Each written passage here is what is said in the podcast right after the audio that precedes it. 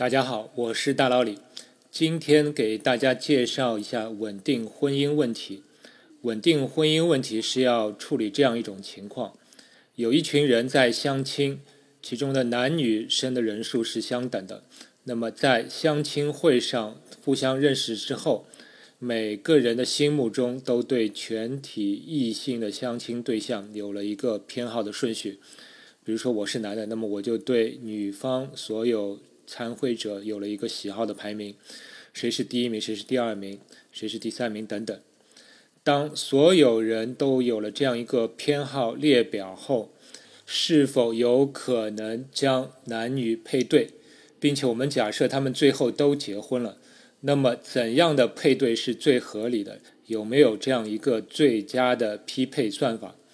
当然，我们这里要对最佳这个标准要下一个定义。在我们今天的问题当中，我们主要考虑的最佳的一个标准，就是说我们要使得最终的婚姻是稳定的。那么，什么是稳定婚姻呢？在我们的问题当中，稳定婚姻是这样的一种定义：首先，我们需要定义的是不稳定的婚姻。不稳定的婚姻是这样的一种情况：如果存在这样两对夫妇，其中一对。夫妇中的丈夫认为另一对夫妇中的妻子要比自己的妻子要好，也就是之前说的这个喜好排名要高，而同时，恰好这另一对夫妇中的妻子也认为当前的老公也不如另一对夫妇中的这个丈夫要好。那么，如果存在这种情况，那就意味着这两对婚姻里的这个男和女都存在离开。自己现任配偶与对方重组婚姻的这个意愿，所以这两对婚姻就是不稳定的。那么很多影视剧里都有这样的情况，这也是比较好理解的。那么我们要说的稳定婚姻呢，就是要使得前面这样一个相亲的匹配的最终结果中不存在稳不稳定的婚姻。那么。这个问题就是叫稳定婚姻问题。我们到底有没有算法能够形成这样的稳定婚姻的组合？答案是，确实有一种很简单的算法可以确定的找到一种稳定婚姻的组合方案。这个算法也挺有意思的，其实跟我们生活中的某些行为是很有相似性的。这个算法有两个镜像的版本，就是男性主动或者女性主动的版本。那么我就以男性主动的版本为例，这个算法是这样执行的：按轮次，男性循环的向女性求婚。第一轮中，每一名男性都向自己偏好列表中的首选女性求婚，而女性在第一次接到求婚请求时都暂时接受。那么他第二接到第二个求婚请求时，他显然就会比较一下当前这个男性与之前的男性的排名，如果更高，则毁掉前面的婚约，啊，接受当前男性的这个求婚请求；否则的话，直接拒绝当前的求婚。这样第一轮求婚轮次之后，总会有部分的男性被拒绝了，那么就开始第二轮求婚。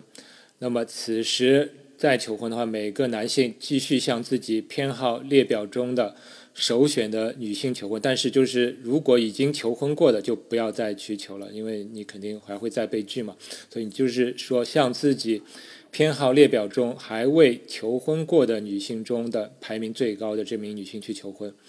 而所有女性的策略还是相同。如果新的求婚者的排名较高，则接受。并且拒掉之前的婚约，否则就直接拒绝当前的新的求婚。那么，在每一轮过后，总有一些原先有婚约的男性，那不幸被拒，那重新加入这个求婚军团，这也没关系。总之，每一轮中，男性总是按照这样的策略去求婚，而女性也总是按照这样的策略来这个拒绝排名低的，来接受排名高的求婚者的求婚。那么如此循环，直到所有人都结婚，则算法结束，问题解决。但你肯定还会有这样若干疑问。第一个疑问是怎么证明算法可以在有限时间内结束？那么回答是因为每个男性只能向特定的女性求婚一次，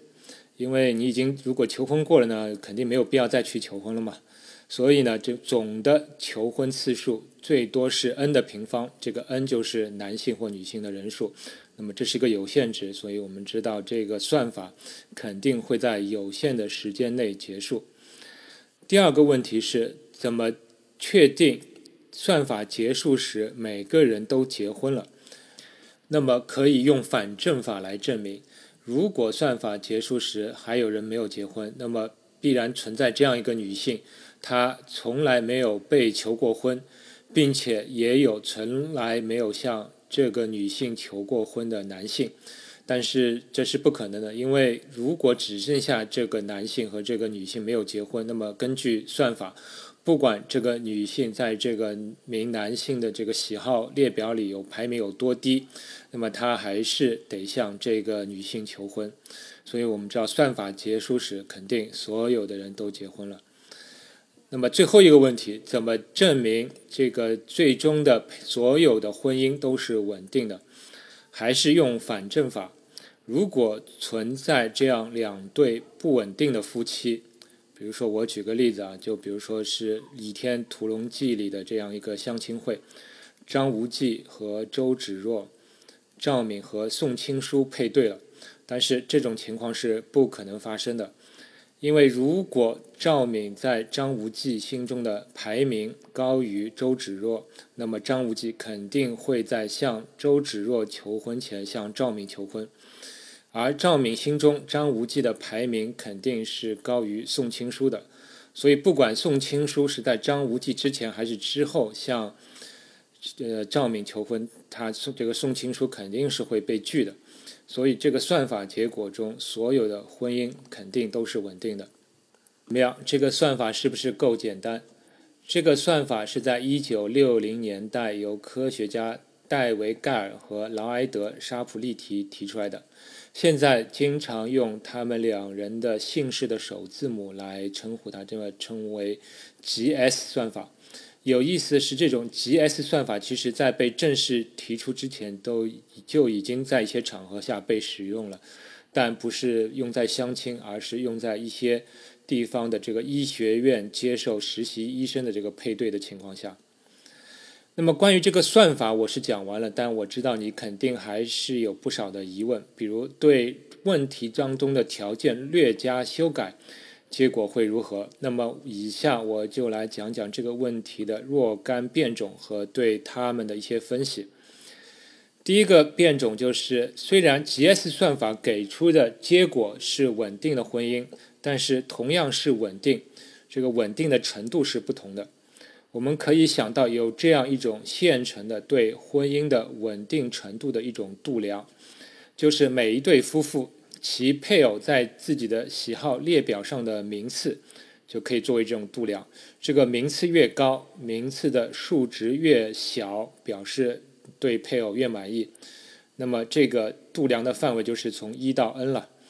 那么我对这个度量呢，我就给它命名为稳定成本，因为它表达了这个婚姻的稳定度，并且是数值越低越稳定，所以我就把它叫做成本。有了稳定成本这样一种度量，我们一下子可以考虑非常多的有意思的问题，比如之前男方主动求婚下的这种 GS 算法，其给出的配对结果，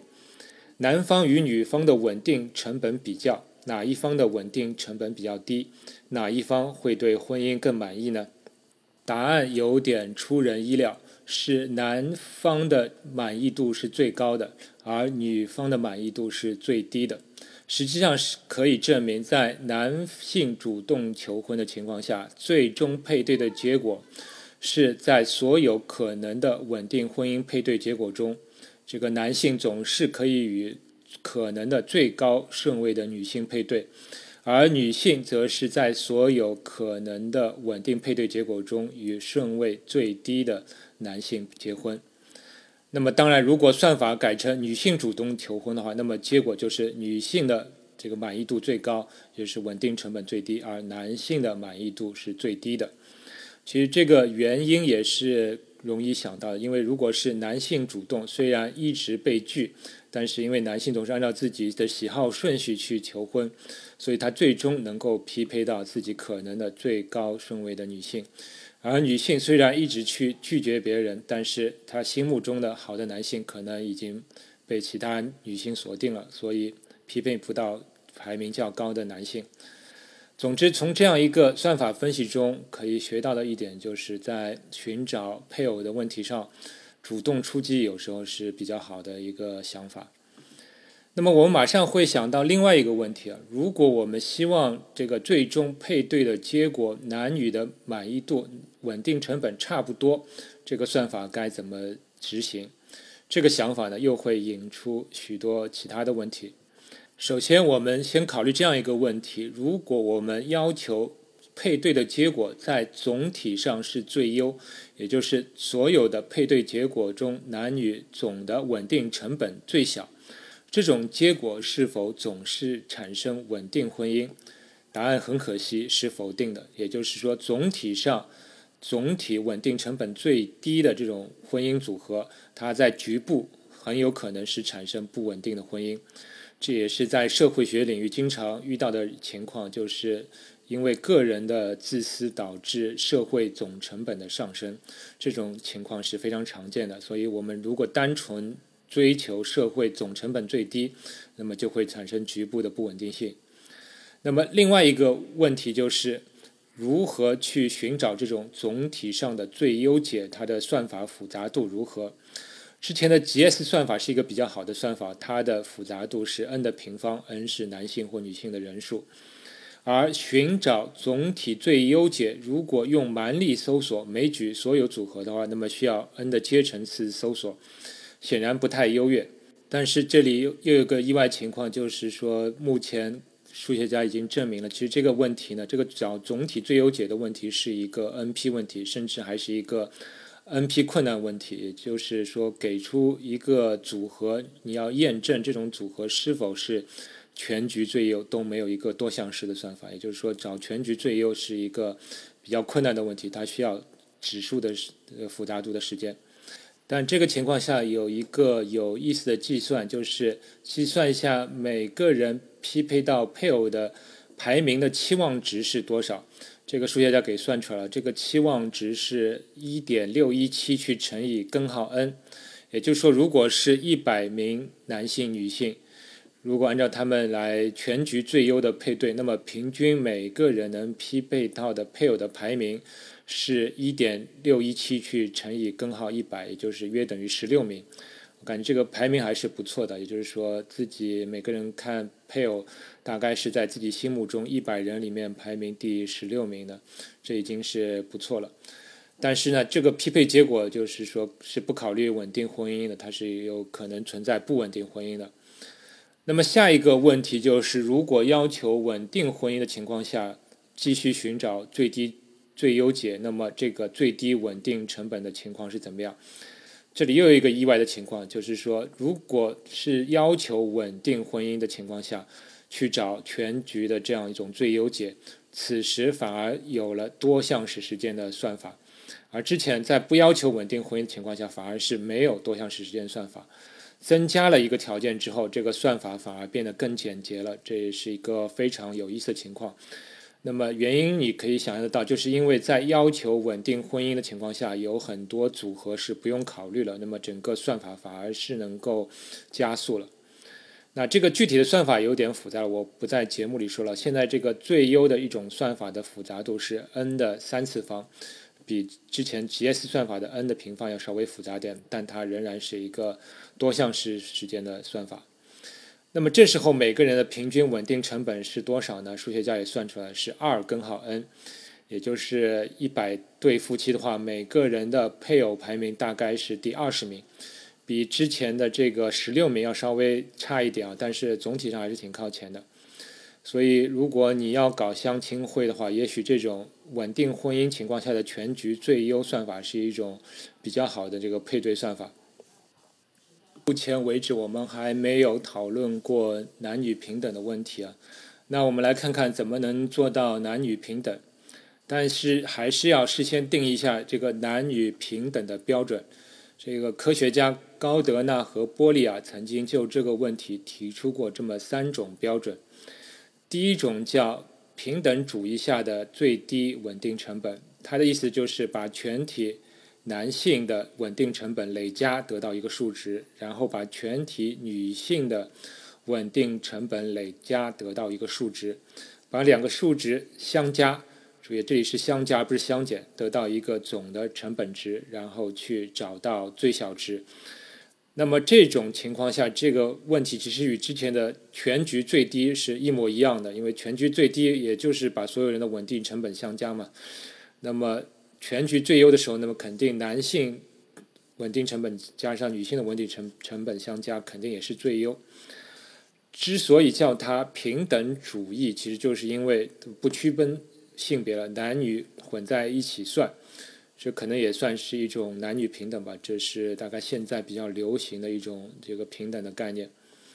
而第二种男女平等的标准叫悔恨度度量下的最小稳定成本。在这种情况下呢，我们先定义这样一种叫悔恨成本，就或者叫悔恨度吧，就是每一对夫妻当中，夫妇看对方的名次。谁的名次比较高？那比较高的这个名次就称为这对夫妇的这个悔恨度。比如说，丈夫看妻子如果排名是第一的，喜欢的不得了，而妻子看丈夫排名则第是第十名，那么我们就说这对夫妻的这个悔恨成本是十，也就是相互看谁的名次比较靠后，这个靠后的名次就是这对夫妻的这个悔恨度。那么我们现在就是要找到这样一种组合，使得全体夫妻的这个悔恨度的总和是最小。那么这种配对的问题就称为悔恨程度下的最小稳定成本。对于这种问题呢，现在也已经找到了一种非常优越的算法，它的复杂度是跟 GS 算法是一样的，也是 n 平方。这就说明这个问题现在已经是被很好的解决了。那么还有第三种男女平等的衡量标准，叫性别平等下的最小成本。它其实是大家心目中可能是最常见的这种男女平等的概念，也就是说，全体男性的稳定成本之和与全体女性的稳定成本之和，两者比较差值相减，取绝对值。那么我们希望这个绝对值是越小越好。这种情况就不像第一种了，第一种是比较和，而这个是比较差值，这大概是大家心目中典型的男女平等。在这种条件下的稳定婚姻问题也被称为平衡稳定婚姻问题。对这类问题又有意外情况了，就是它再一次没有了多项式时间的算法，它如同寻找全局最优问题一样，它又变成了一个 NP 困难问题。它不但是求解是需要指数时间的复杂度，就算验证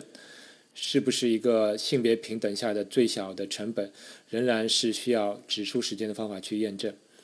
那么，以上就是科学家提出过的这种在不同的三种男女平等思想下的稳定婚姻问题。但我自己又考虑了一下，其实我自己考虑还可以有其他的这种男女平等的度量。比如基于方差的度量，因为人喜欢互相比较嘛，也就是说你可能会比一比自己和其他人的稳定成本，虽然这种比较心理不太好，但是呢，这样呢，我们还是可以定义出三种呃不同的度量。第一种可以叫做平等主义下的最小稳定方差，也是看所有人的稳定成本的方差，我们希望方差越小越好，就是大家互相比较的话，差别越越小越好。第二种呢，可以叫做性别平等下的最小稳定成本方差，也就是顾名思义啊，那就是男女分开来看，先计算全体男性的稳定成本方差，再计算全体女性的稳定成本方差。我们希望这两者之和越小越好。那么还有第三种，这第三种可能是三观最不正的，那可以叫做最小夫妻嫌弃指数。也就是说，夫妻间互相看对方的稳定成本，然后比较这个排名的差值，希望越小越好。比如说，如果丈夫看妻子那是排名第一啊，你莫属。那么妻子看丈夫也是真命天子，那么这个夫妻双方的关系应该是挺稳定的。而如果丈夫看妻子很不顺眼，那么妻子如果看丈夫也是哪哪都不行。那虽然家庭也不太和谐，那么但也算某种意义上的平等吧，因为大家的排名都很低，差值比较小。而如果一方看另一方的排名很高，而一方看反过来看的话，排名又很低，落差很大，那么这个男女就不太平等了，那么就可能产生一方会嫌弃另一方的这种情况。那么其实一开始的 GS 算法产生的结果，其实就是这种产生嫌弃指数最大的这种情况，就是男看女排名很高，女看男的排名很低。所以我们有时候需要避免那种情况，那么我们就可以定义夫妻间的嫌弃指数，就是双方看彼此的排名差值的绝对值。那么我们可以寻求最终匹配结果，就是夫妻之间的这个嫌弃指数怎么能达到最小。那么这也是一种可以研究的问题。那么以上这三种呢，就是我基于方差理念提出的三种度量。那么这三种度量呢，可能是因为三观不太正啊，开个玩笑。那么我目前我是没有看到有人具体研究过这些条件下的这个算法。那么有兴趣的听众可以自己去研究一下。那么好了，那么以上关于稳定婚姻问题的一些基本形态和一些成果都介绍完了。那么我再讲讲它的若干种扩展吧。扩展主要有两大类，一种是基于扩展配对的种类的数量，比如考虑这样一种家庭组合问题啊，就是有若干单身男女和若干待收养的小孩儿。所有男女和小孩都对其他的集合中的对象有一个偏好列表。那么，如何把